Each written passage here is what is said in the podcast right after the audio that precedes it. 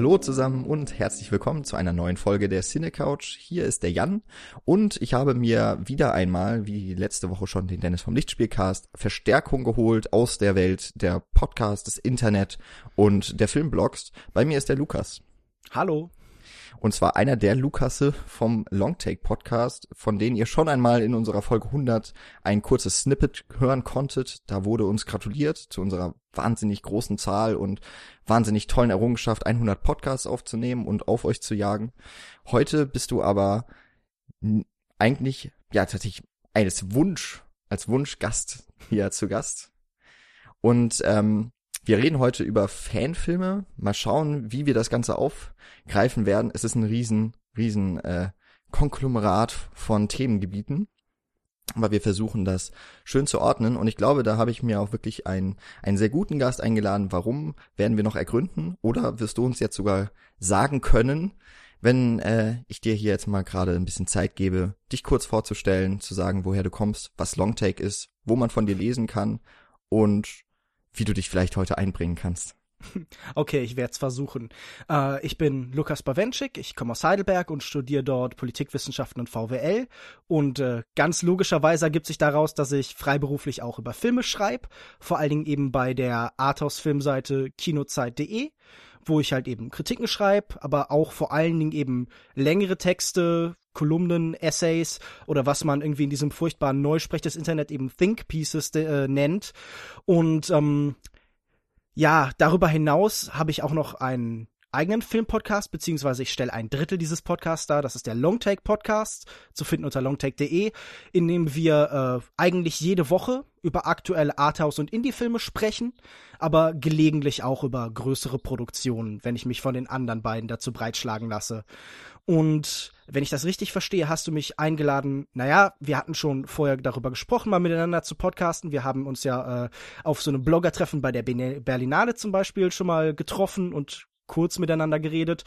Ähm, und mir schien aber auch das Thema, das du vorgeschlagen hast, sehr interessant. Und zwar eben dieses Fanfilm-Thema, weil ich mich da schon auch auseinandergesetzt habe mit der Frage nach Fankultur, Partizipationskultur und der Frage, wie eben ja Fans heute unsere Filmseherfahrung mitbestimmen und beeinflussen.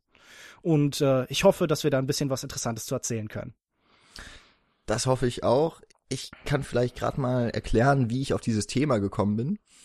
Und zwar, ich, ähm, wenn diese Folge erscheint, ist vor wenigen Wochen ein Fanfilm im Internet aufgetaucht. Äh, auf YouTube ist dann in meinem Facebook-Stream irgendwie gelandet, wie das halt so passiert. Und der heißt Darth Maul Apprentice.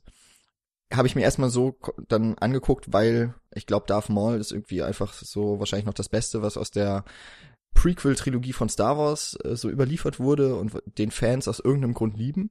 Ja, ist gut möglich, das stimmt.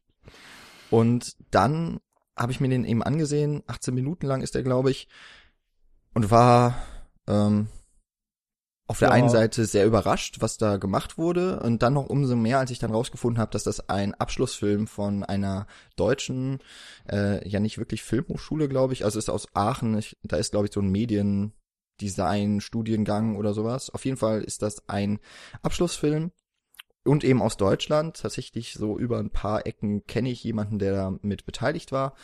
Und wahrscheinlich ist so auch dieser Film irgendwie meiner Filterblase gelandet. Und wurde jetzt auch schon ziemlich groß. Die Filmemacher werden interviewt bei Spiegel Online, sind im Radio zu hören und haben anscheinend schon Anfragen aus Hollywood. Ähm, was der Film bei mir ausgelöst hat, war, dass ich mich erinnert gefühlt habe an zwei Fanfilme, die ich in den letzten Jahren irgendwie auch bei YouTube gefunden habe. Einmal war das einer, worüber wir bestimmt noch streiten können, vielleicht zumindest streiten können, ähm, ob es sich um einen Fanfilm handelt. Der ist von ähm, Joseph Kahn, der, glaube ich, vor allem Musikvideos äh, dreht und produziert. Zuletzt irgendwie ganz viel, teilweise auch wirklich sehr schreckliches Zeug für mhm. Taylor Swift. Aber äh, er hat auch äh, zwei größere Spielfilme gedreht, nämlich diesen Biker-Film Talk von 2004, glaube ich, und den ja Musikvideo-Horrorfilm Detention. Ah, genau, Detention. Ja, den wollte ich immer mal gucken. Ja, Spaß dir ist furchtbar. Schade. ähm, der Film ist äh, Power Rangers und äh, ich glaube, hat sich selber so als ein Bootleg Universe oder sowas ausgegeben. Ich glaube, da steckt dann auch gar nicht Fanfilm mit drin im Titel, auch auf YouTube zu finden. Und ähm, noch früher erschienen war ein Fanfilm, einer von vielen Fanfilmen natürlich nur zu Tomb Raider. Der heißt Croft und kam 2013 raus. Und das muss ja so ungefähr die Zeit gewesen sein, als auch bei den Videospielen dieser äh, der neue Tomb Raider Teil rauskam, der diesen Charakter anders formt und erzählen möchte. Und da hat er sich ziemlich stark an oder hat er sich Anleihen von genommen. Ja, ästhetisch und, auf jeden Fall. Also 2013 genau. ist gleichzeitig auch dieses PlayStation 3 Xbox-Spiel Tomb Raider eben rausgekommen, also dieses Reboot. Genau. Und irgendwie habe ich mir gedacht, alle Filme sind auf ihre Art und Weise natürlich schon unterschiedlich, haben aber auch so ein paar Gemeinsamkeiten, die sowohl in ihren Stärken und in ihren Schwächen wiederzufinden sind. Aber ich fand es dann ganz interessant, mal zu überlegen, warum machen eigentlich diese handwerklich auf jeden Fall allesamt talentierten Leute mit ihren Teams Fan oder nehmen sich äh, so große Themen aus dem Multimedia-Bereichen, also Croft zwar auch, oder Tomb Raider ist ja auch mittlerweile äh, verfilmt worden, aber eigentlich eben aus dem Gaming-Bereich. Power Rangers waren das nicht ursprünglich mal einfach Spielzeuge. Ja. Ich weiß gar nicht, ob es erst die Serie gab und dann eben das riesen Star Wars-Universum. Und warum ver, ja, warum werden eben mit ihren tollen Anlagen nicht eigene Geschichten erzählt oder zumindest nicht inhärent eigene Geschichten, sondern eben Anleihen von diesen großen, ja, von diesen großen Universen. Aber ich muss sagen, da ist auch schon die erste Frage, weil ich das schwer finde, sozusagen, ähm, was ist denn überhaupt tatsächlich da ein Fanfilm? Wo finden Anleihen an große Reihen statt? Denn, also ich meine, es ist ja jetzt keine große Erkenntnis zu sagen, dass jeder Film so die Summe von Inspirationen und Vorbildern ist und verbreitete Archetypen sammelt. Und ähm, ich glaube, der Unterschied beim Fanfilm ist da doch einfach nur, wie konkret das auf eine bestimmte Veröffentlichung zuordnen kann, weil wir sagen ja auch nicht zum Beispiel bei jemandem wie Quentin Tarantino, dass er Fanfilme dreht, auch wenn die überwiegend definiert sind durch Anleihen an andere Filme und ganz konkrete Reihen auch stellenweise. Ja, oder keine Ahnung, bei ich wir hatten jetzt vor kurzem Raiders of the Lost Ark in der äh, in der im Podcast oder wenn man an Star Wars denkt, das sind auch Filmemacher, die lieben Filme und nehmen dann irgendwie so Franchises ähm, wie oder auch Filme wie Lawrence von Arabien oder sowas und machen Anleihen in ihre Filme rein oder eben einen Western in Science-Fiction-Setting da ist ja, eigentlich dann ja auch der Unterschied gar nicht mehr so groß, ne, wenn man von den Anleihen redet zumindest. Ja, ja gerade Star Wars ist ja ein gutes Beispiel, weil wenn ich das richtig verstanden habe, wollte George Lucas ja ursprünglich eigentlich einen Flash Gordon Film drehen, hat dann aber nicht die Rechte dafür bekommen und hat dann halt die Figuren dieses Universums so ein bisschen umgeformt und vermengt mit irgendwie so anderen Serienformaten aus seiner Jugend, die er kannte. Genau, ich glaube, das ist so diese diese Entstehungsgeschichte, die hinter all diesem steckt. Und dann hat er eben damit etwas losgetreten, was eben unerwarteterweise zu dem Zeitpunkt zu so einem riesen Universum wurde, das glaube ich voll ist von Fanfiction in allen Bereichen, also nicht nur in Filmen. Dieses gesamte Expanded Universe ist ja auch, äh, wie, wie du mich eben nochmal erinnert hast, ist ja mittlerweile von Disney ad acta gelegt worden oder nicht, oder entkanon, entkanonisiert. Mhm. Ähm, so dass eigentlich ja jetzt auch für Fans dann schon wieder die Tür so weit offen ist und äh, die können jetzt eigentlich dann auch wieder machen, was sie wollen und äh, kein Fan kann ihnen mehr vorenthalten äh, oder vorhalten, dass sie machen hier irgendwas ähm, ja kanonwidriges. Mhm. Aber die die Frage ist natürlich jetzt, wann reden wir über einen Fanfilm? Vielleicht müssen wir uns heute das auch so ein bisschen selber noch zurechtrücken, damit diese drei Filme, die äh, dann eben doch teilweise ein bisschen unterschiedlich sind, auch in ihrer, wahrscheinlich in ihrer Produktionsweisen, dass wir die jetzt vielleicht auch unter diesem Titel überhaupt tragen können. Vielleicht habe ich aber auch eben, es ist sowieso ein bisschen wahllos, äh, es ist auch nur ein ganz kleiner Ausschnitt natürlich aus diesem riesen Fanfilmbereich, aber ähm, wir müssen wahrscheinlich noch so ein bisschen definieren, was wir jetzt darunter verstehen wollen. Eben auch vor allem in Abgrenzung dann eben zu großen Studiofilmen, zum normalen Amateurfilm und so weiter. Also, wenn ich äh, versuchen könnte, was zu definieren, dann würde ich sagen, es geht darum, dass eine bereits bestehende Geschichte, ein bestehendes Universum, das nicht irgendwie Teil von nationalen Mythen, Sagen oder Legenden ist, sondern halt in irgendeiner Form in der jüngeren Vergangenheit kreiert worden ist und vielleicht sogar Teil von dem, was ein Franchise ist heute, also irgendwie einer großen Filmreihe, die von einem Konzern in verschiedene Richtungen weiterentwickelt wird, ist. Und ähm, dann kommt jemand hin, ein, ein Fan dieses bestehenden Formats, dieser Reihen und Ideen oder dieser Welt und nimmt sich Teile von denen ohne ein Recht daran zu haben oder ein Urheberrecht in dem Sinne und erzählt mit denen eigene Geschichten oder füllt Leerstellen in dem, was eben bisher in diesem Filmuniversum passiert ist. Ja, also ich glaube, das ist auch so weitgehend das, was äh, so was ich auch so finden konnte darüber. Ich glaube, was noch ganz wichtig ist, und das ist dann ja so ein bisschen das, wo sich die Fanfilme noch in ihrer Grauzone relativ wohl fühlen können, was so die Rechte betrifft, sie sind eigentlich nicht profitorientiert gedreht. Mhm.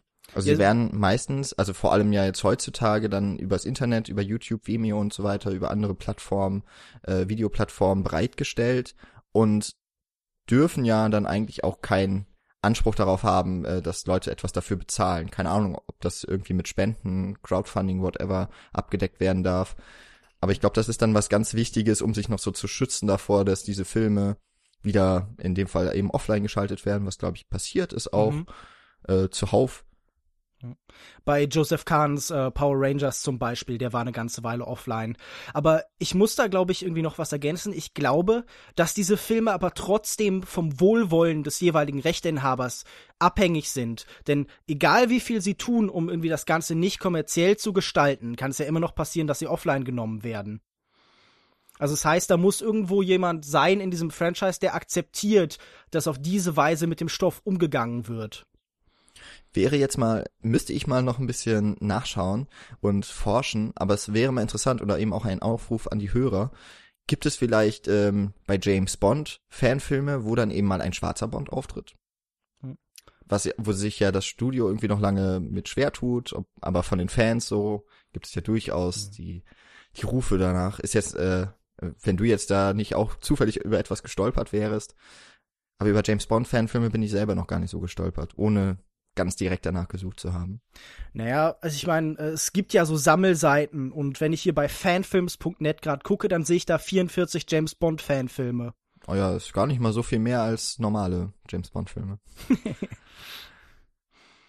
ähm, Fanfilme sind, glaube ich, aber auch vor allem so, äh, vielleicht, ich weiß gar nicht, wann sie so richtig aufgekommen sind, aber ich denke mal eben vor allem dann als Video ähm, auch vom Medium, also von den Gerätschaften her erschwinglich wurde, war ja, glaube ich, erstmal etwas, was so mit Amateurfilmen auch viel äh, verbunden wurde.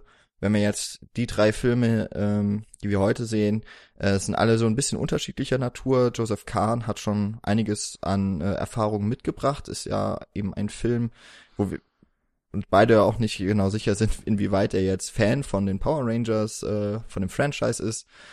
Bei Darth Maul Apprentice habe ich es schon erwähnt, es ist ein Abschlussfilm, also von Leuten, die von einer mehr oder weniger gearteten Filmhochschule kommen, also von einer akademische oder eine, eine handwerkliche Ausbildung auf jeden Fall erfahren haben. Und bei Croft ist es, glaube ich, dass es vor allem eben Leute sind, die sowieso schon im Filmbereich tätig waren. Ähm, was alles verbindet, dass Stunt-Leute vor allem äh, beteiligt sind. Auch schon mal im Dreh, also auch in dem, im Regieposten was dann auch viel erklärt, wie diese Filme letztlich aussehen und äh, wovon sie hauptsächlich handeln, was sie hauptsächlich zeigen. Aber im, so richtig Amateure sind das ja jetzt auch nicht mehr, die dann da hinter und vor der Kamera, naja, vor der Kamera teilweise schon, aber hinter der Kamera vor allem tätig sind.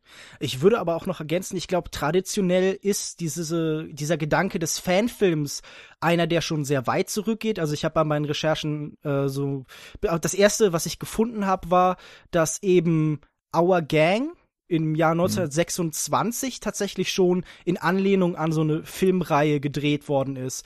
Ähm, es gibt da auch ein Buch zu, das versucht, das Ganze so ein bisschen historisch zu dokumentieren von äh, Clive Young.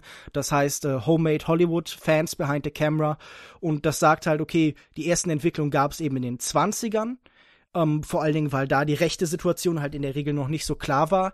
Und darauf fußen auch viele dieser in den 60ern, 70ern, 80ern entstandenen Remakes und, und Fanfilme von eben großen Reihen im Westen, die dann halt in aus, im Ausland irgendwo gemacht wurde. Also wer zum Beispiel so Sachen wie den, den Turkish Spider-Man kennt oder Turkish Star Wars und so, das sind ja ganz oft so Sachen, wo kleine Studios im Ausland ohne Rechte halt bekannte Reihen nachgedreht haben einfach ich glaube gerade zu diesen äh, türkischen Blockbuster Nachfilmen, ähm, diesen ja, diesen neuen Interpretationen für den heimischen Markt, ja, glaube ich auch vor allem, gab es doch letztes Jahr auch eine Doku, die, äh, die ich mir auf jeden Fall noch anschauen wollte, die diese Filme auch mal von einer anderen Art und Weise oder von einer schönen Seite aus betrachten. Das ähm, kann werde ich noch sein. Mal, werde ich noch mal raussuchen und wahrscheinlich dann auch verlinken. Ähm, genau, also so eine Rechtssituation, rechte Situation, die ja bis heute dann eigentlich nicht so ganz geklärt ist. Du hast es selber gesagt, es ist auch auf jeden Fall immer wieder so vom dann eben Rechteinhabern auch abhängig, wenn er diese Filme irgendwie mitbekommt. Ich meine, es wird nicht mit allen, äh, sie werden nicht alle eben diese große Aufmerksamkeit erfahren, wie jetzt die drei, die, die wir hier heute rausgesucht haben. Aber ähm, der kann halt dann auch einfach sagen, nö, äh, muss runtergenommen werden. Das heißt, im Endeffekt sind sie diesem Macher gehen ja eigentlich ein Risiko mit ihrem eigenen, mit der Zeit und mit dem Geld, das sie da rein investieren, ja ein, weil sie von einem Gutdünken von Außenstehenden, von Dritten dann nochmal abhängig sind. Ist dann vielleicht auch noch so eine Frage, die man sich dann, äh, die wir uns gleich stellen können. Warum überhaupt diese Fanfilme entstehen, ist jetzt natürlich auch in weiten Teilen spekulativ, weil wir beide selber keine Fanfilme oder hast du mal Fanfilme gedreht? Ich habe bislang ja. keine Fanfilme gedreht. Also habe ich mich auch noch äh, vor zurückgehalten. Ähm, aber nicht nur aus Selbstschutz, das kann ich schon mal sagen. Das, das will ich auch niemandem antun. Ähm, dass halt so ein bisschen die Frage ist, was wollen die Leute denn damit erreichen und was haben vielleicht auch die Leute mit den drei Filmen damit erreicht?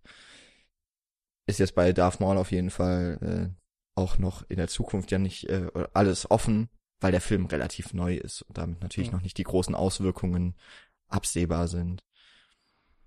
Ähm, wollen wir vielleicht zu dieser Frage mal so rüberkommen, wie wir uns erklären, warum Fanfilme entstehen, auch von gerade jungen Filmemachern? Mhm.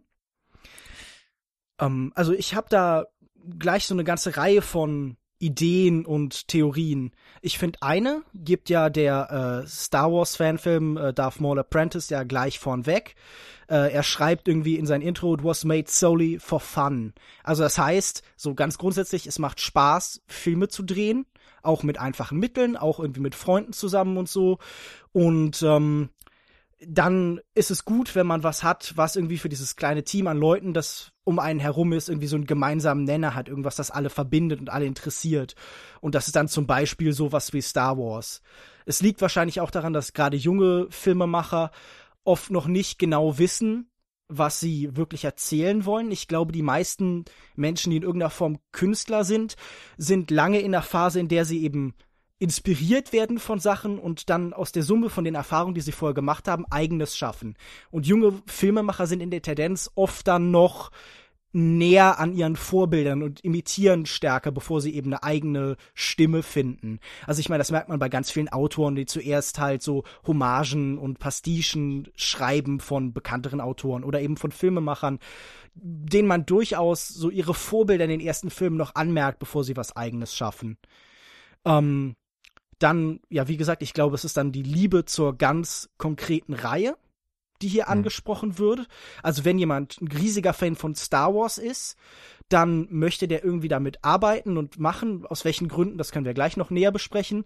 Und ich glaube, das hat heute auch einfach ganz unmittelbar einen ökonomischen Grund. Denn ähm, man nutzt, indem man einen Fanfilm macht, auch die bestehenden Fans aus, um automatisch eine Fanschar für sich selbst da drin zu haben. Wenn wir jetzt zum Beispiel jemanden haben, der einen Star Wars Film macht, dann weiß der, Leute, die Star Wars schon mögen, sind geneigt, das anzuklicken und dann wird das wahrscheinlich mehr Klicks oder Aufmerksamkeit ziehen, als wenn ich jetzt einfach ähm, Dark Shadow Warrior Apprentice gedreht hätte.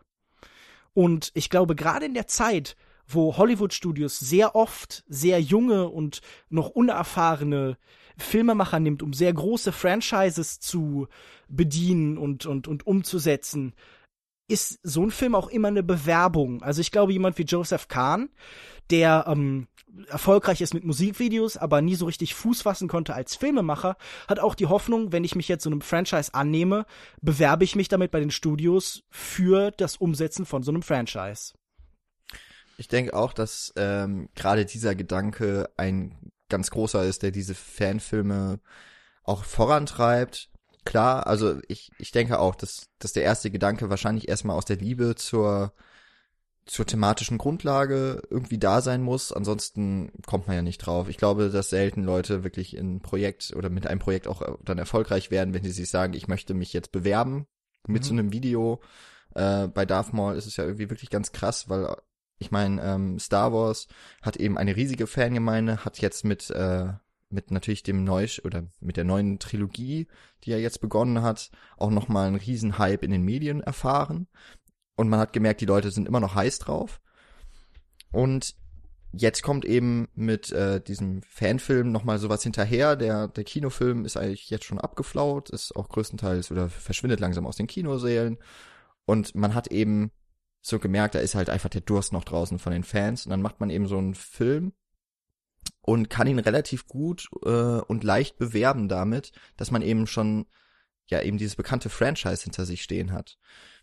Und damit kann man natürlich eine viel größere Öffentlichkeit direkt erzeugen als genau, wenn man eben sagt, das ist jetzt einfach Dark Shadow Warrior. Wobei, irgendwie kommt mir das auch sehr bekannt vor, so vom Titel. Ja, ähm, ach, irgendwas mit Dark und Shadow geht immer. Ja, genau. Aber ähm, damit hat man schon einmal einfach diese Aufmerksamkeit und ich will gar nicht wissen, wie viele Abschlussfilme so im, im Jahr nur an deutschen Filmhochschulen entstehen und wie viele davon einfach komplett versinken. Hm. Ähm, sieht man ja auch schon eigentlich bei Festivals, wie wenn ich jetzt äh, bei der Berlinale irgendwo in der Perspektive deutsches Kino sitze dann sehe ich da, äh, keine Ahnung, da laufen zweistellige Zahl von, von meistens Abschlussfilmen, ähm, dann wie viel davon kommt noch tatsächlich ins Kino beispielsweise? Ist dann ja auch schon mal ein Riesenschwund. Und das sind eben dann meistens auch Filme, die eben sich auf originäre Stoffe oder aus, auf zumindest Stoffe, die dann irgendwie selber geschrieben wurden oder zumindest von Kommilitonen und so weiter. Und die brauchen schon irgendwie dann nochmal einen ganz großen Vibe irgendwo aus den Medien, aus dem, dann die Leute, die eben von den Festivals beispielsweise kommen, damit da irgendwo mal eine Öffentlichkeit ist. Mhm. Und die hat man irgendwie im Vornherein nicht unbedingt schon mal gewiss, aber man kann sie sehr schnell für sich nutzen. Und wenn ich jetzt höre eben oder lese in den Interviews, da sind schon Anfragen aus Hollywood da, dann hat sich das ja auch ausgezahlt für die Filmemacher. Ja, das auf jeden Fall. Also man muss halt einfach sagen, da ist ja durchaus eine Situation, wo beide voneinander profitieren, wo der Filmemacher eben sich diesem dieser Stoffe bedient und äh, dadurch wahrgenommen wird. Andererseits schafft er aber auch eben eine Öffentlichkeit, in der dieses Franchise oder diese Serie permanent präsent ist. Also ich meine, in gewisser Weise ist dieser Darth Maul Apprentice dann auch wiederum Werbung für sowas wie Star Wars. Okay, bei Star Wars ist das vielleicht noch eher unerheblich, weil das ja sowieso als, äh, als Reihe etwas ist, das eben omnipräsent ist. Aber gerade bei kleineren Serien ist Fankultur ja auch immer wieder umkehrend möglicherweise PR für das, was da eben stattfindet. Ja, bei dem Power Rangers Film hätte ich jetzt beispielsweise erwartet, dass vielleicht Hollywood darauf reagiert und zwar eben erstmal nicht damit, was ja passiert ist. Die, die Filme werden ähm, ja aus dem Netz genommen auf Druck der Rechteinhaber, sondern dadurch, dass er auch relativ erfolgreich war, so im Netz, also viele Klicks bekommen hat, hm. Vielleicht gibt's ja auch jetzt die Räder, die so bei einigen Produzenten, bei einigen Studios jetzt eben drehen und sagen, okay, für Power Rangers gibt's vielleicht doch auch wieder ein Publikum. Ja, Moment, aber bevor wir uns da jetzt in Spekulation ergeben, es gibt ja schon die Ankündigung von einem Power Rangers Film, der von Dean Israelite gedreht worden äh, werden soll. Also ich weiß nicht, in welchem Zustand der gerade aktuell ist, aber ähm, wenn ich das hier gerade sehe, hat er ja wohl tatsächlich sogar schon Verleiher in Deutschland. Oh, tatsächlich, 2017. Ja. Also nicht, dass wir jetzt hier irgendwie über das spekulieren. Deshalb. ja, stimmt. Sehr gut. Ähm, dann war ich da sogar noch einen Schritt zu, zu weit in der Vergangenheit. Ähm, also insofern kann das eben auch in, in hilfreich sein für die Studios ja auch zu sagen, okay, ja, da sind Leute draußen, die interessieren sich für sowas. Ob die sich letzten Endes im Kino wiederfinden werden, ist eine ganz andere Frage. Mhm. Ähm, bei Croft ist es ja dann eigentlich eher so gewesen, würde ich mal sagen, der hat vor allem dann auch eigentlich durch die gleichzeitige oder relativ ähm, zeitnah, das zeitnahe Erscheinen des Reboots oder der Film eben zum, zeitnah zum Reboot erschienen, ist ja eher so, glaube ich, auch geschehen. Ähm, der hat dann natürlich eher dadurch profitiert, aber bringt eben auch das gesamte Franchise irgendwie nochmal nach vorne, vor allem weil ja Tomb Raider nicht mehr stattfindet auf der Leinwand. Oh, Gott sei Dank. Mit so einer, und mit so einer neuen Iteration jetzt äh, dann eigentlich auch nochmal der Weg geebnet wurde. Ja, ich glaube, es gibt ja ein ganz konkretes Vorbild mit sowas wie Kickstarter-Produktionen. Gerade Fanfilme finanzieren sich ja oft über so Sachen wie zum Beispiel Crowdfunding oder sowas.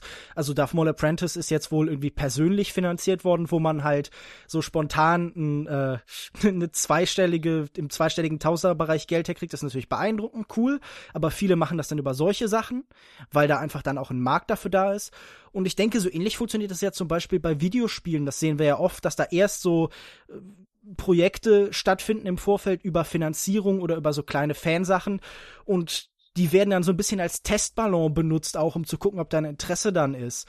Also ähm, Fanfilme können so ein bisschen das der der der der Pionier sein, der dem großen der großen Firma zeigt, okay, hier lohnt es sich noch Geld zu investieren, hier ist noch eine Aufmerksamkeit und eine Öffentlichkeit da, die sich daran interessiert, die da Lust drauf hat. Ja, wenn ich mich da so an die also einen der größten Kickstarter, glaube ich, Erfolge erinnere, war das der Veronica Mars Film. Ist jetzt kein Fanfilm, aber der ist ja auch entstanden quasi dann durch die Fans, durch eine Kickstarter-Kampagne, die durch die Decke gegangen ist, von eben den Machern auch der Serie und woran sich dann letztlich doch das Studio drangehängt hat und ähm, daraus oder dem Film auch nochmal der Produktion noch ein paar Millionen zugeschossen hat, was sich, glaube ich, letztlich nicht an der Kinokasse ausgezahlt hat, aber immerhin mal so ein Beispiel, wo eben auch so eine Kampagne oder wo man die Fans mit ins Boot nimmt und als Vehikel nutzen kann, um noch einmal etwas zu verwirklichen, was eigentlich schon, ja, seit Jahren irgendwie tot geglaubt war. Wäre jetzt nochmal vielleicht so ein bisschen die Frage, was machen denn diese Fanfilme? Wir haben, wie gesagt, jetzt hier nur eine kleine Auswahl, die nicht repräsentativ sein kann für dieses ganze, für diesen ganzen Wust an Filmen, die äh, wöchentlich wahrscheinlich auch oder täglich erscheinen.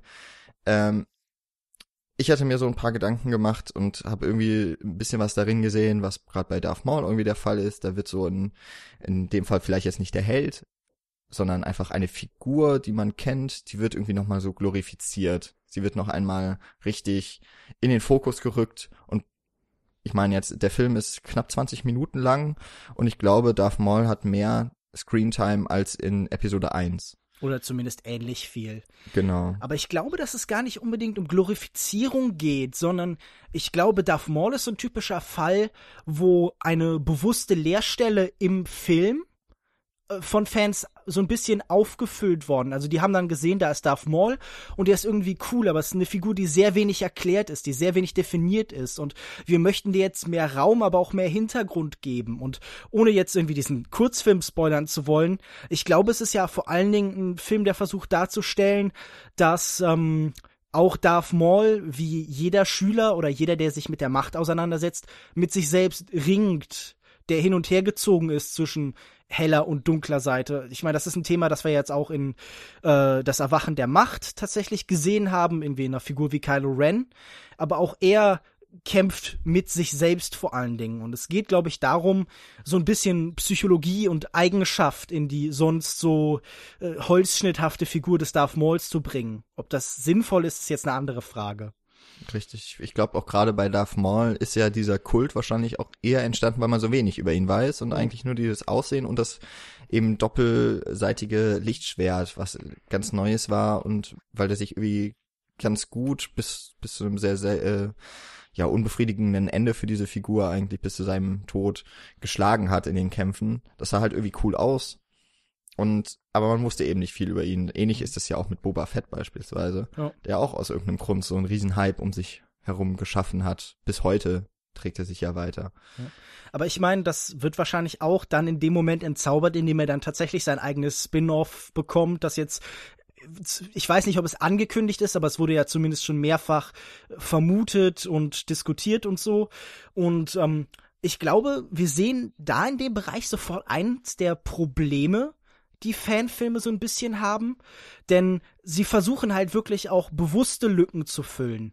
Also ich meine, man kann jetzt der der Prequel Trilogie nicht wirklich vorwerfen, sie würde nicht hauptsächlich hingehen und Sachen erklären.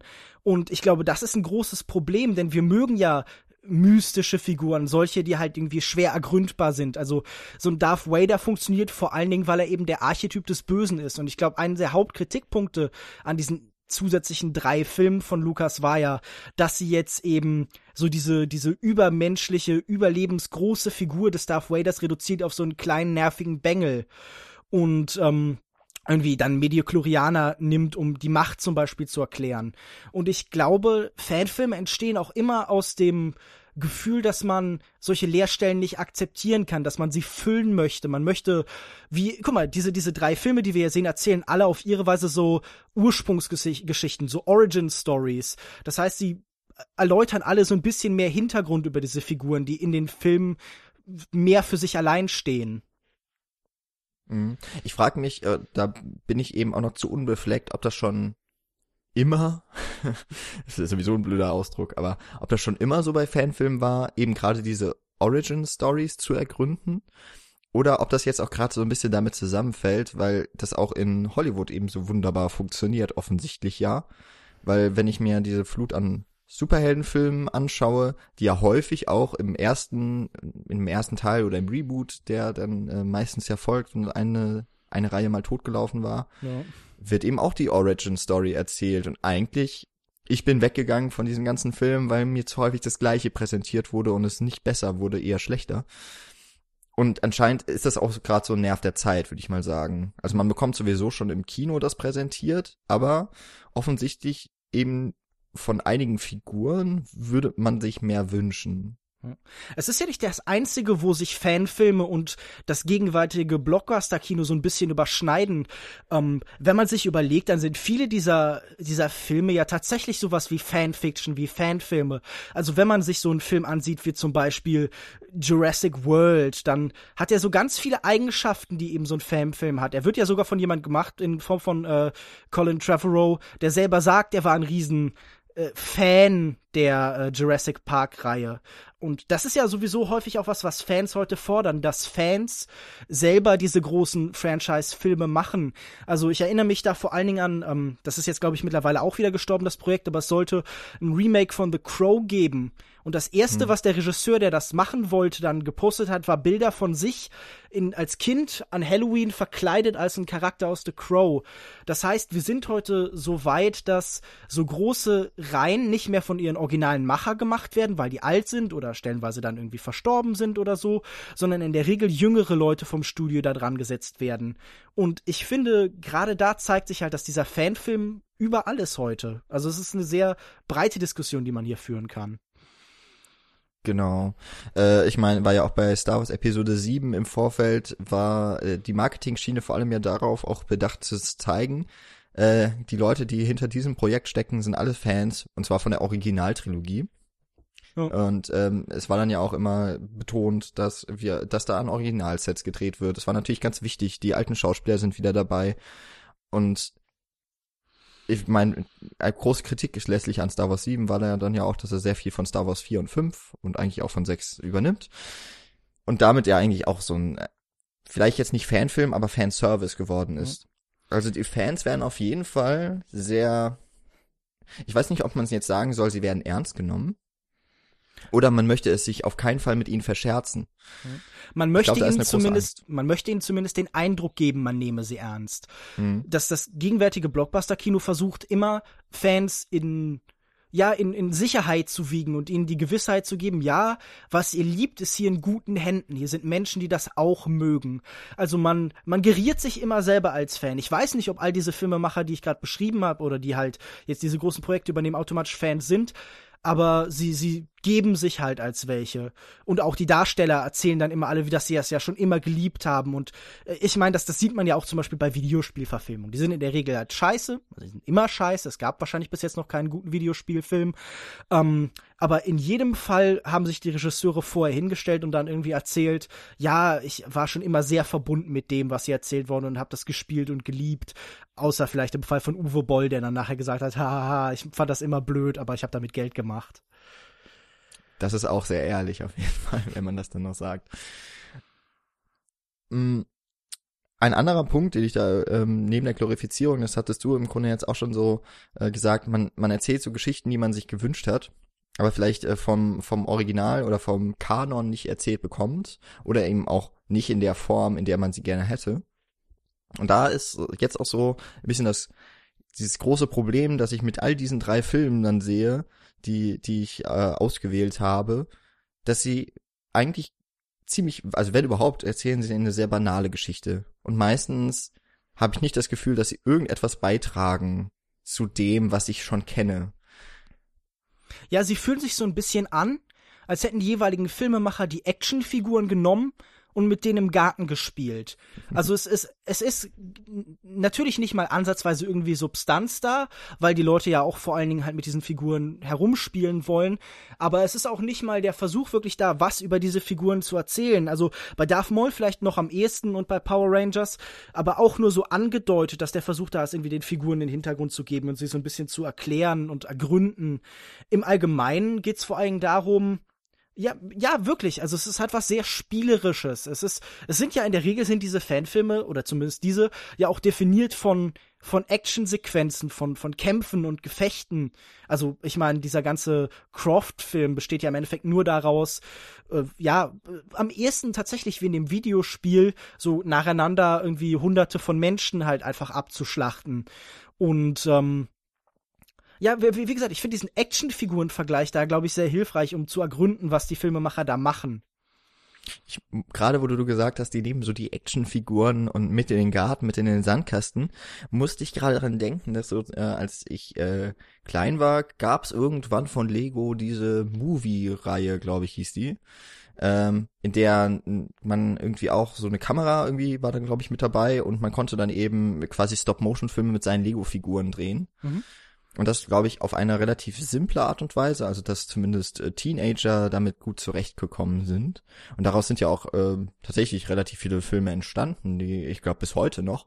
Und daran erinnert es so ein bisschen, ne? Man, man nimmt so die Figuren, man setzt sie in ein, in, in eine Szene, die, die einem ja selber gefällt. Und man ist in dem Fall jetzt eben dann noch äh, in einem Universum dann eben verhaftet, dass man irgendwie nochmal füllen möchte. Äh, bei Star, äh, bei dem Darth Maul Film bin ich jetzt auch nochmal überrascht gewesen, weil ich habe mich gefragt, ob die teilweise sogar an den gleichen Schauplätzen gedreht haben, wie das Episode 7 war. Also zumindest dieser eine, dieser Felskorridor sieht fast so aus wie der eine Kampf ähm, im, im Wald da von zwischen, oder es ist glaube ich noch kein richtiger Kampf von, ähm, na, Kylo Ren und wie hieß nochmal die coole Heldin? Daisy oh Gott, Ridley. Ja, genau, Daisy ähm, Ridleys Figur. Beziehungsweise okay. sie heißt dann.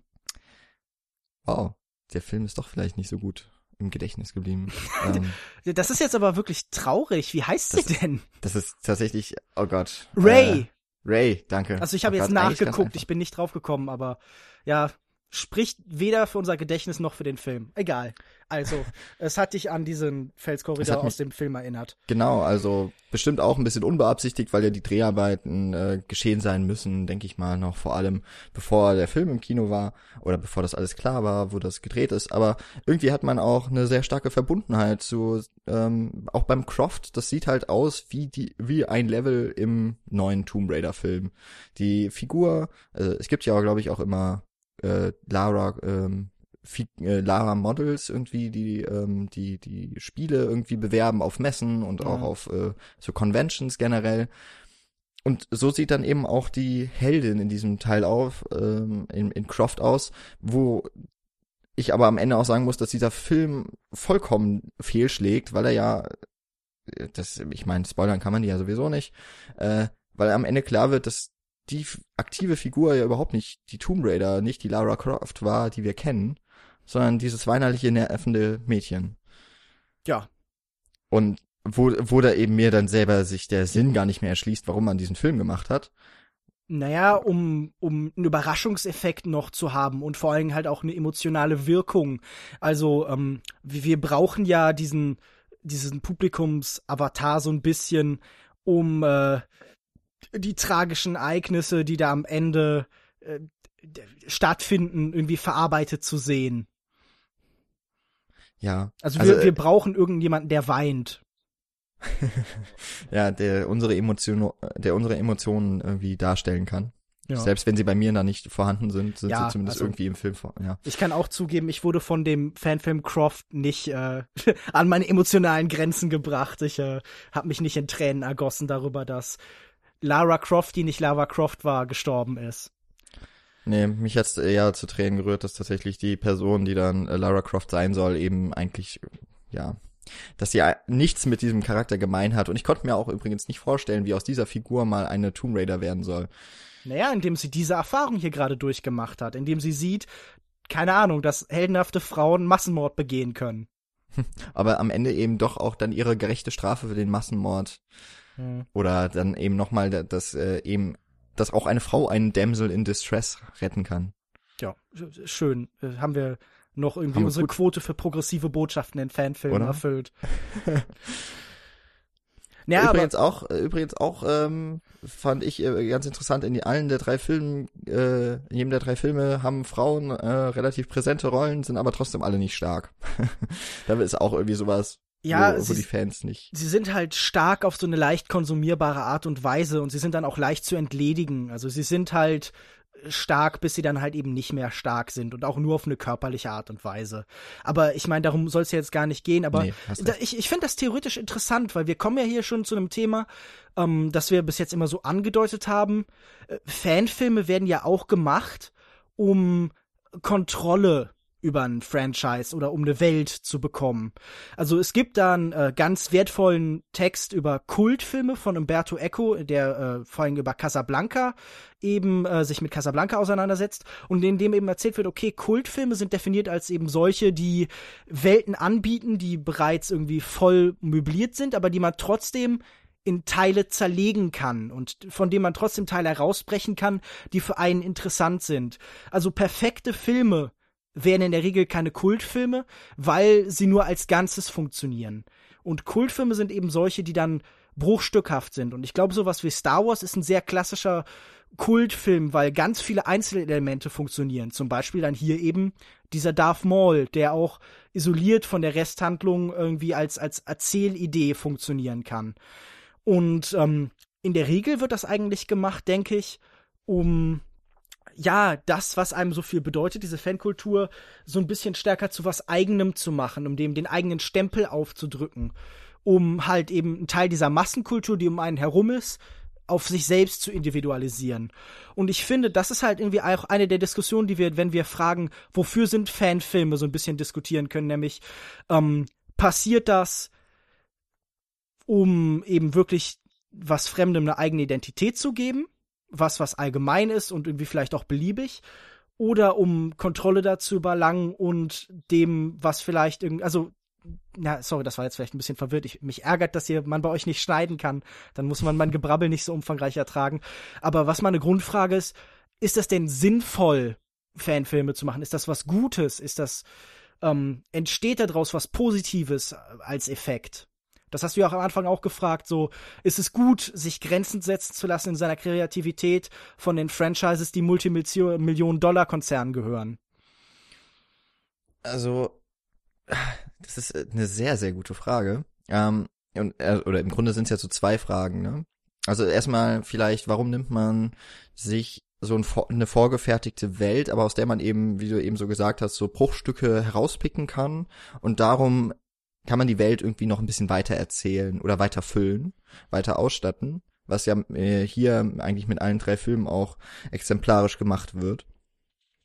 Und ich denke mal, dass man setzt sich ja durch so äh, einige Bruchstücke oder durch eben die Welten, die man schon kennt, setzt man sich ja irgendwie Grenzen, in denen man dann innerhalb derer man sehr kreativ sein kann. Bei äh, bei dem Darth Maul Film, irgendwie, der ist halt auch so gerade am, am präsentesten in meinem Kopf, hat man auch noch die Lichtschwertkämpfer nicht, äh, dabei. Mhm. Man hat Jedi und Sith, auch wenn ähm, eben nicht bis auf Darth Maul, obwohl sogar doch doch der äh, Palpatine tritt ja auch ja, auf. Darth Sidious. Darth Sidious. Äh, also Palpatine, also das ist ja wohl eine ganz andere Figur. Das ist ja Stimmt. ein großer Plot-Twist, der sich da später offenbart. Wer würde nur diese Verbindung zwischen diesen beiden Menschen machen? Das ist ja erstaunlich. Habe ich, glaube ich, damals als Zehnjähriger nicht hinbekommen. Doch, ich glaube, selbst als irgendwie Zehnjähriger habe ich hinbekommen zu sagen, der eine alte, schwarze, böse guckende Mann, also schwarz im Sinn von seinem Anzug und so, mhm. äh, ist derselbe wie der andere böse guckende, schwarz gekleidete Mann mit den Falten. Ich weiß nicht mehr, ob ich so weit damals gedacht habe. Ich glaube, ich war bei den Podracern einfach, äh, da habe ich dann abgeschaltet. Also ich glaub, das, geistig. Das ging den meisten so.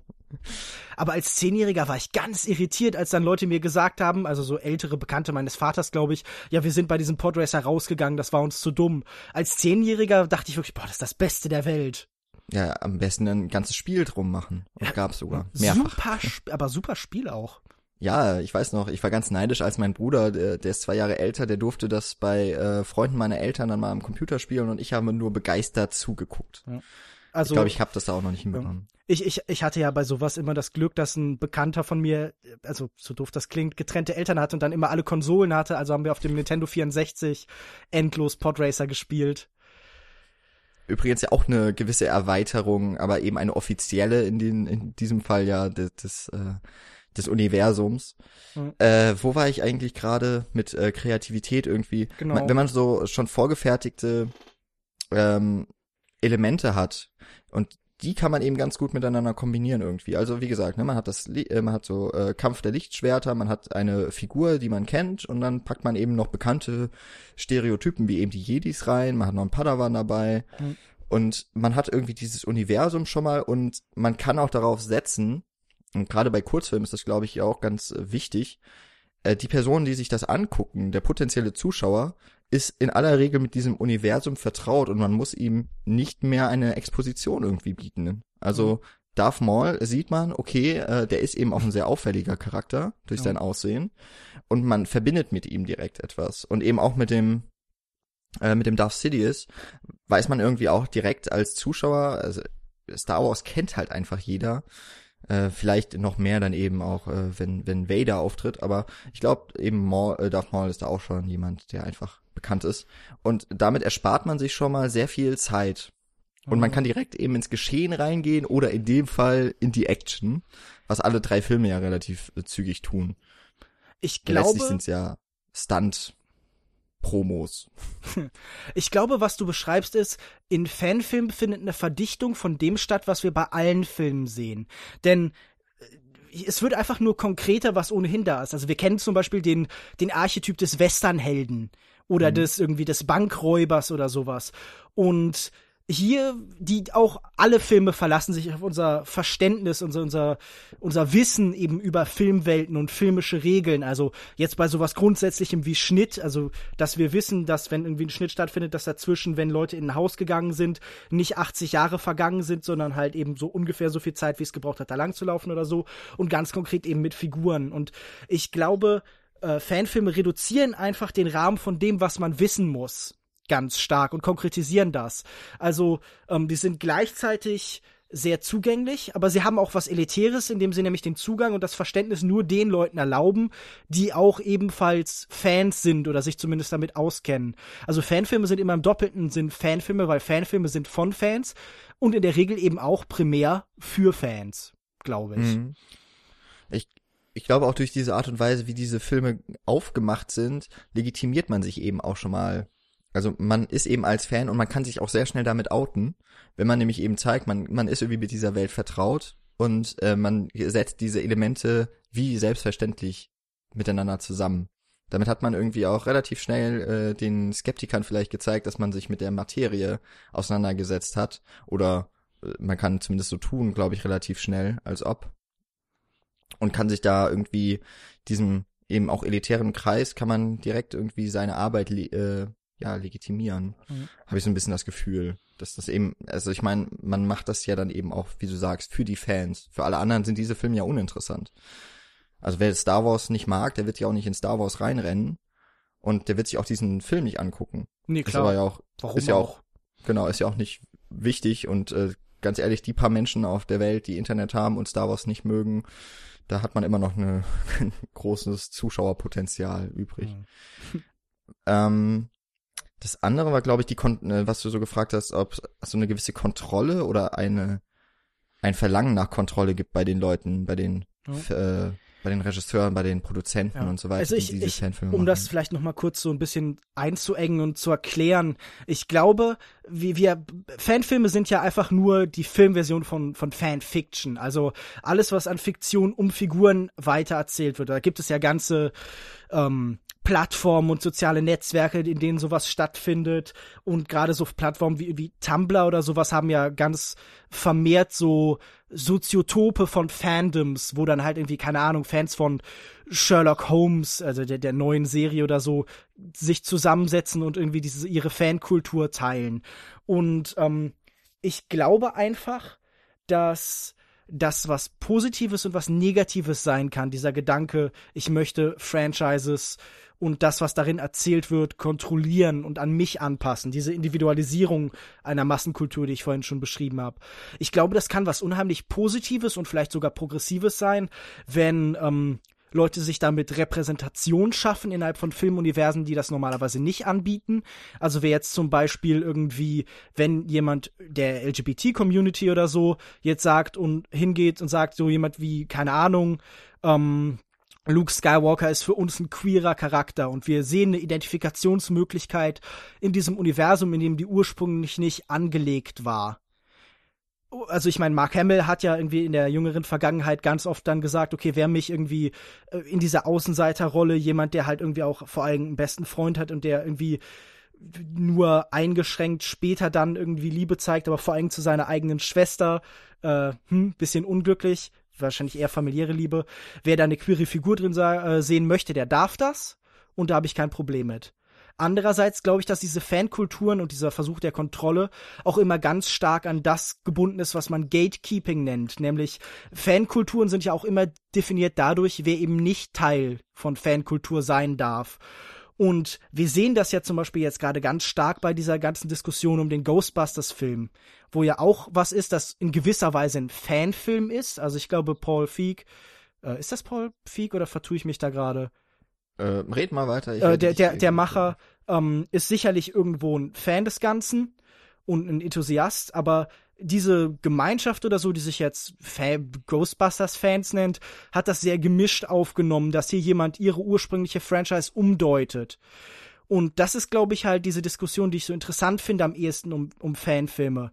Was ist die Wirkung davon? Was ist die Veränderung und Deutung, die stattfindet? Und ich meine, in dem Fall von den drei Filmen, die wir hier jetzt hatten, ist es halt eine reichlich triviale. Da geht's ja lediglich darum zu sagen, so, ja, wir erzählen jetzt noch ein paar Action-Szenen mehr in der, in der Welt, die wir haben. Das finde ich relativ uninteressant und seelenlos tatsächlich, diese drei Beispiele, die wir hier haben. Also äh, eins vorweg, Paul Feig stimmt. Ah, okay, gut. Ich, ich ähm, nicht, dass ich den mit Kevin Feige verwechsel und so. Ja, also so ab und zu treffen wir dann doch noch oder haben wir dann doch noch oder vor allem hast du dann das gute Gedächtnis noch ja. parat. Ähm, ja, ich finde dieses die, eben gerade das Kontrollieren wollen von Fans ist etwas, was wirklich ganz interessant ist, ne? Weil ähm, du hast jetzt das Ghostbusters Beispiel gebracht äh, und wenn ich mir da die YouTube, ich habe mir da teilweise, was ich niemals tun sollte, was niemand tun sollte, YouTube-Kommentare unter dem Trailer durchgelesen, was halt wirklich erschreckend ist, was da geschrieben wird, äh, was für was für Abgründe sich da wieder auftun, vor allem, glaube ich, bei männlichen Fans der Originalreihe. Mhm. Ähm, ich musste jetzt auch noch an ein äh, dann eben im anderen Medium verhafteten verhaftetes Beispiel denken, ähm, selber nicht gespielt, aber die Mass Effect-Reihe wurde ja vor allem für den das Ende des dritten Teils massiv kritisiert von Fans, mhm. so dass dann glaube ich sogar äh, dass es diese Opposition und unter den Fans die Kritiker es geschafft haben, dass der äh, Macher, dass das Studio noch ein anderes Ende tatsächlich nachträglich hinzugefügt hat, wo also irgendwann auch mal so die Frage damals auch äh, eben in dem Gaming-Bereich gestellt wurde, wie weit haben eigentlich Fans das Recht von mag man jetzt, ich würde jetzt mal sagen, von künstlerischen Werken, inwieweit dürfen die das mit eingreifen? Mhm.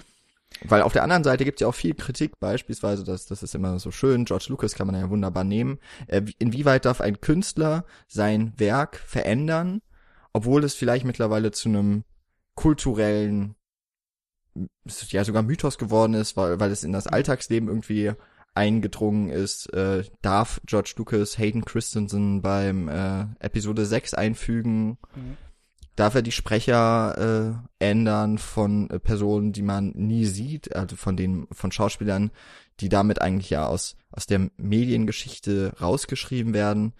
Ähm, aber auf der anderen Seite eben auch, äh, wie weit geht eigentlich das Recht von Fans? Äh, weil sie haben ja letztlich kein Urheberrecht an irgendetwas. Das ist ja dann, also der Künstler hatte ja doch die, die bevorzugte Rolle, noch etwas zu ändern. Und gut, wir haben jetzt hier, wie gesagt, wir haben, oder wie du es richtig gesagt hast, wir haben hier drei Filme, die ändern nichts großartig an Deutungen. Hm. Ähm, ob man jetzt sagt, Darth Maul war dann offen, offensichtlich doch ein, äh, irgendwann mal auch ein zweifelnder Charakter oder war vielleicht eine Figur, die äh, eben auch mit der hellen Seite noch liebäugeln konnte. Ja, Moment, das, aber ein, ein kurzer Einwurf. Ähm, eine dieser Filme endet ja doch tatsächlich, glaube ich, erheblich die Geschichten. Also ich glaube, irgendwie Prostitution und, und Drogensucht und so war nie Teil des Power Rangers Kanon. Mhm. Aber da bin ich kein Experte, deshalb. Ja, okay, okay, das stimmt, das kann sogar sein, ja. Ähm, auch da, da es ist auch die riesen Community der Cinecouch mit äh, den Power Ranger Fans, mhm. die die wahrscheinlich in einem sehr großen, äh, die sich da auf jeden Fall in, einem, in einer großen Schnittmenge wahrscheinlich befinden werden, sind auf jeden Fall aufgerufen, äh, uns da die die Beweggründe von Power Rangers und so weiter von den von den Kindern, die da zu diesen äh, Cyborgs, was auch immer. Ich bin wirklich zu Ich glaube, die haben nur lustige Anzüge. Ja, ne, die haben einfach nur Anzüge, die Superkräfte dann verleihen oder haben die überhaupt Superkräfte oder können die einfach nur ziemlich gut Kung Fu? Ich weiß es nicht. Ja, ist die Frage, ob die das schon vorher. Ach, Quatsch eigentlich. Müssen wir uns nicht drauf. ich, ich, ich würde sagen, das sparen wir uns für unseren genau. Power Rangers Cast auf. Äh, ab nächste Woche wöchentlich.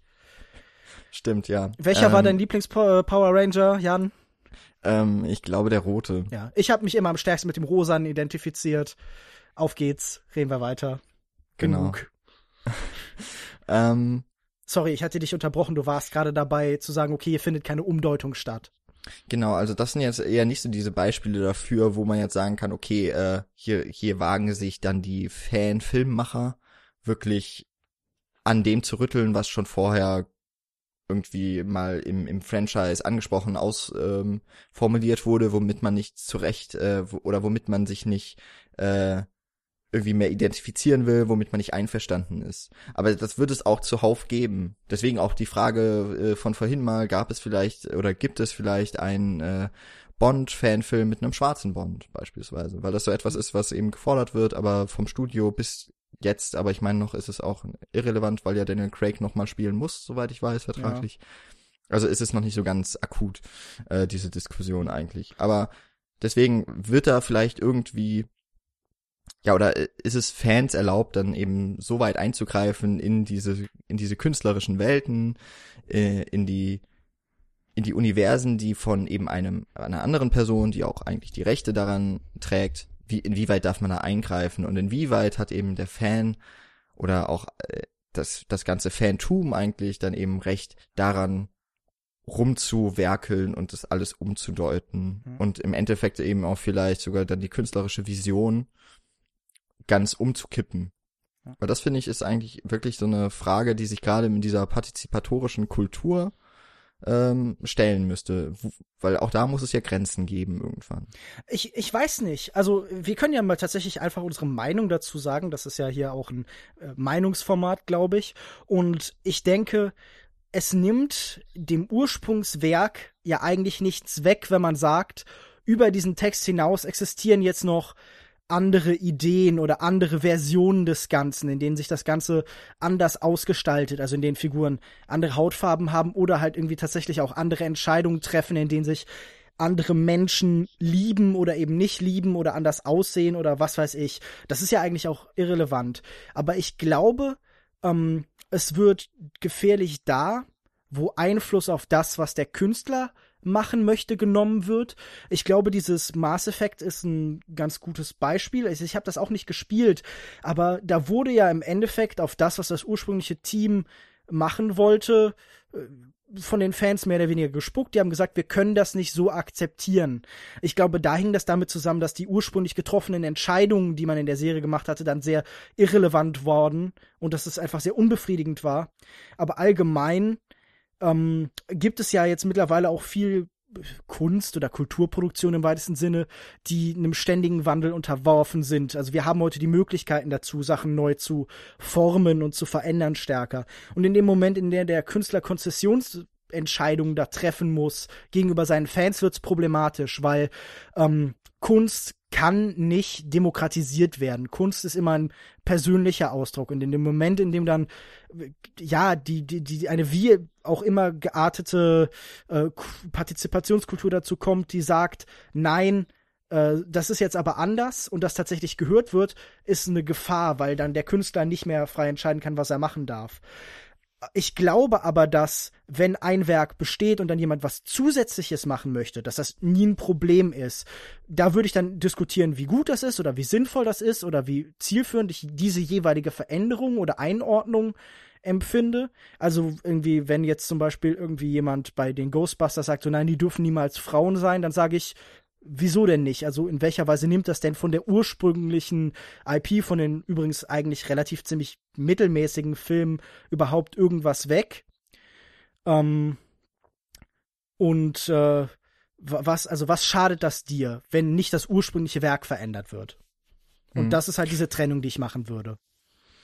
Ja, genau. Ich, ich wüsste jetzt auch noch nicht, ich hätte jetzt kein Beispiel aus dem Filmbereich so richtig parat, in dem wirklich der, die Fans irgendwie, das muss ja eigentlich dann auch eher im Vorfeld passieren.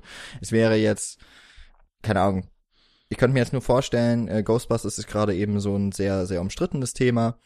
Was, äh, was halt so passieren könnte, es gibt Test-Screenings und alle Leute gehen raus und sagen, das ist ein furchtbarer Film. Mhm. Und dann gibt's Nachdrehs oder sowas. Aber das sind ja eigentlich Strukturen, die gibt es in Hollywood schon seit Jahrzehnten, glaube ich. Mhm. Äh, das ist eben diese Test-Screenings oder auch im Fernsehbereich. Und dann wird eben was abgeändert. Und ich meine, das ist ja auch, äh, wir reden, wir sagen hier immer auch mal wieder Kunst. Du hast eben jetzt eben auf äh, jeden Fall schon mal richtig so Kulturprodukt äh, gesagt. Wenn wir eben von diesen großen Franchises reden, dann hat das vielleicht auch nicht mehr so viel mit dem wirklichen Kunst- und, und Künstleraspekt unbedingt zu tun, weil es eben auch immer auf den Markt irgendwie gerichtet wird. Mhm. Und dann ist eben auch wichtig, äh, dass die potenziellen Kunden das alles zumindest so weit mögen, dass sie im Bereich vom Franchising noch Lust haben, einen weiteren Teil davon zu sehen oder eine ein Spin-off, was auch immer. Insofern ist eine gewisse von Kontrolle da eben auch, sage ich jetzt mal, von Fans ja auch vonnöten für die Filmemacher oder für die Produzenten sehr viel mehr. Ja, ich glaube, aber du hast gerade was Interessantes gesagt. Klar handelt es sich bei diesen äh, diesen großen Franchises überwiegend um Produkte der Kulturindustrie wie auch immer man die jetzt genau definiert und auslegt. Also sie sind auf jeden Fall mit ne, überwiegend einem Marktgedanken geschaffen worden. Aber ich finde ja interessant, diese Fankultur, diese Partizipationskultur hätte ja eigentlich genau die Möglichkeit, genau das zu unterwandern und ähm, diesen, diesen Fanfilm oder diese Umdeutung der Inhalte zu einem subversiven Akt zu machen. Also indem sie zum Beispiel sagen, die, ähm, keine Ahnung, ich sehe, also ich meine, das ist jetzt ein fiktives Beispiel und das muss jetzt irgendwie keiner jetzt irgendwie zuordnen oder so.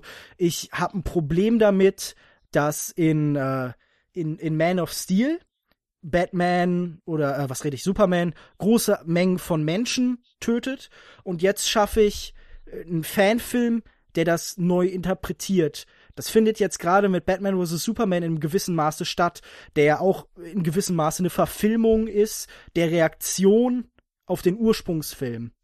Also ich glaube, Fanfilme könnten eine Möglichkeit sein, die, die, die, die Ideologien oder die Gedanken, die eben in großen Hollywood-Produktionen stattfinden und verbreitet werden, zu unterlaufen und, und, und gegen sich selbst zu richten. Ich glaube, das findet halt bei diesen drei, die wir jetzt beschrieben haben, halt einfach nicht, nicht statt.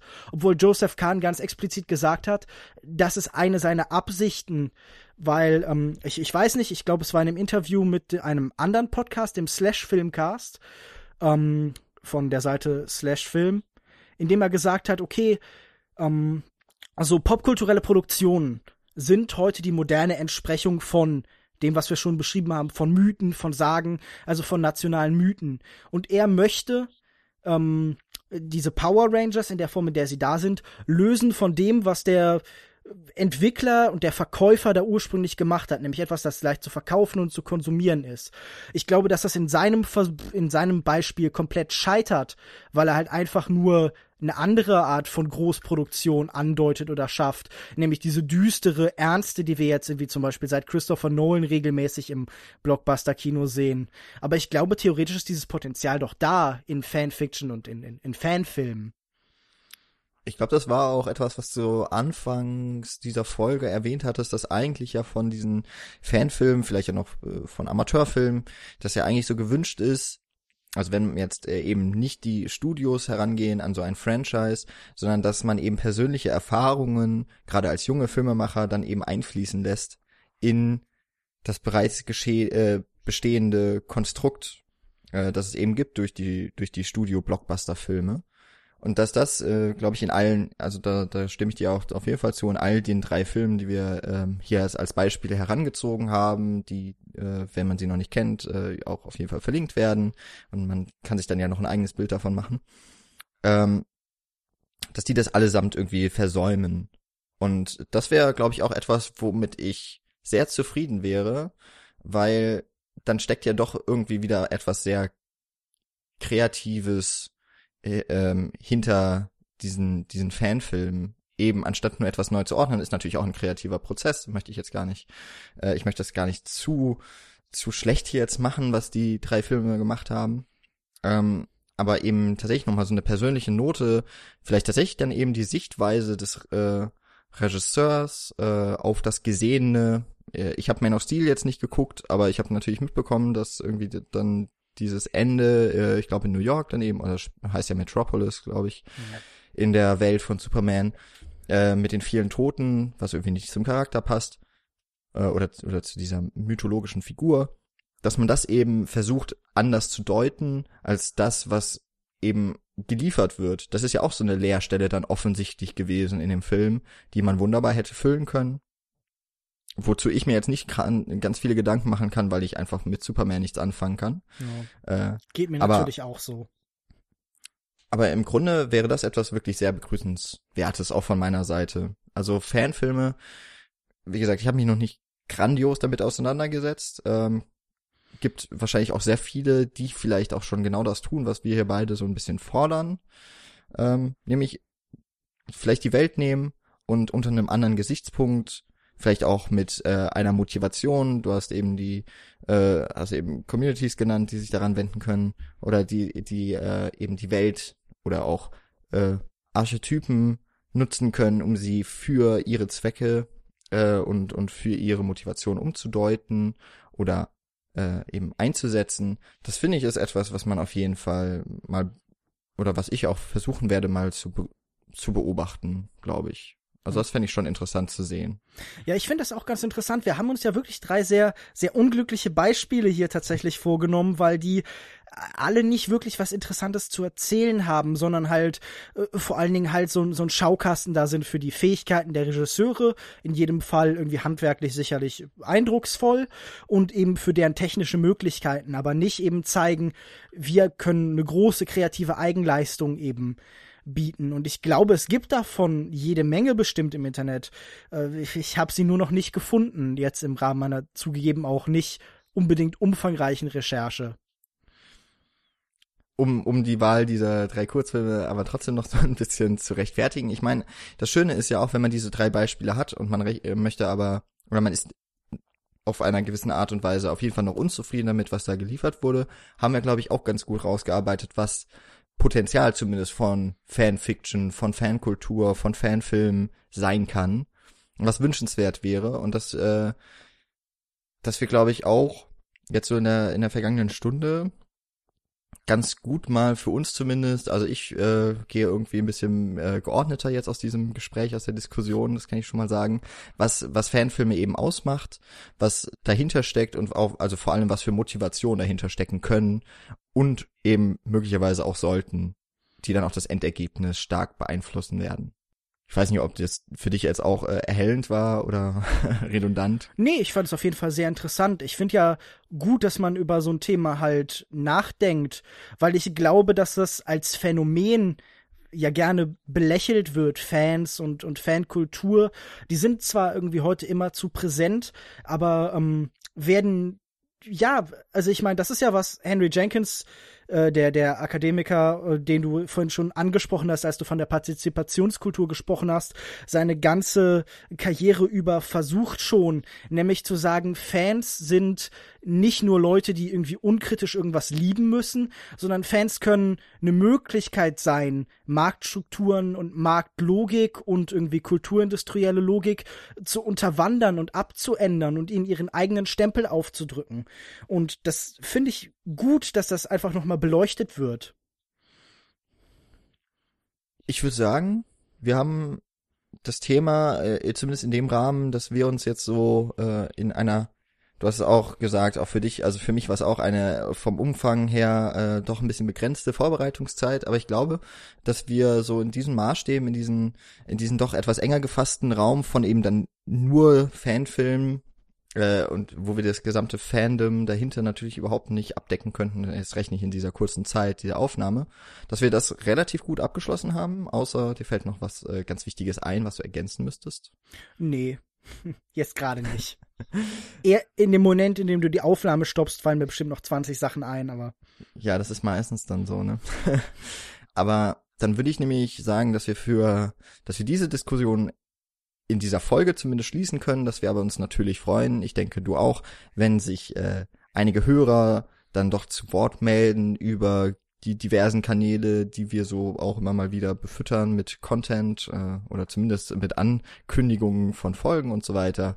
Äh, wir sind zu finden äh, auf unserer Seite cinecouch.net, worüber ihr dann auch über ganz einfache Mausklicks zu unseren Twitter, Facebook-Profilen kommt, und auf iTunes dann auch abonnieren könnt beflattern, wenn euch das Ganze gefällt oder eben bei Amazon anfangen zu shoppen. Ähm, wo ihr uns findet, solltet ihr aber allesamt wissen. Wo ihr Lukas findet, das darf er euch jetzt nochmal sagen. Und ich verlinke das dann natürlich auch.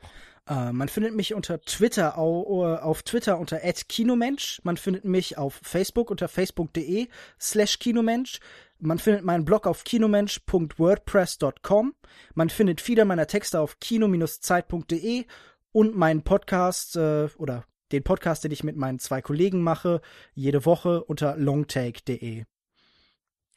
Wunderbar. Ich würde auf jeden Fall mal sagen, äh, klickt da rein, lest euch die Texte durch.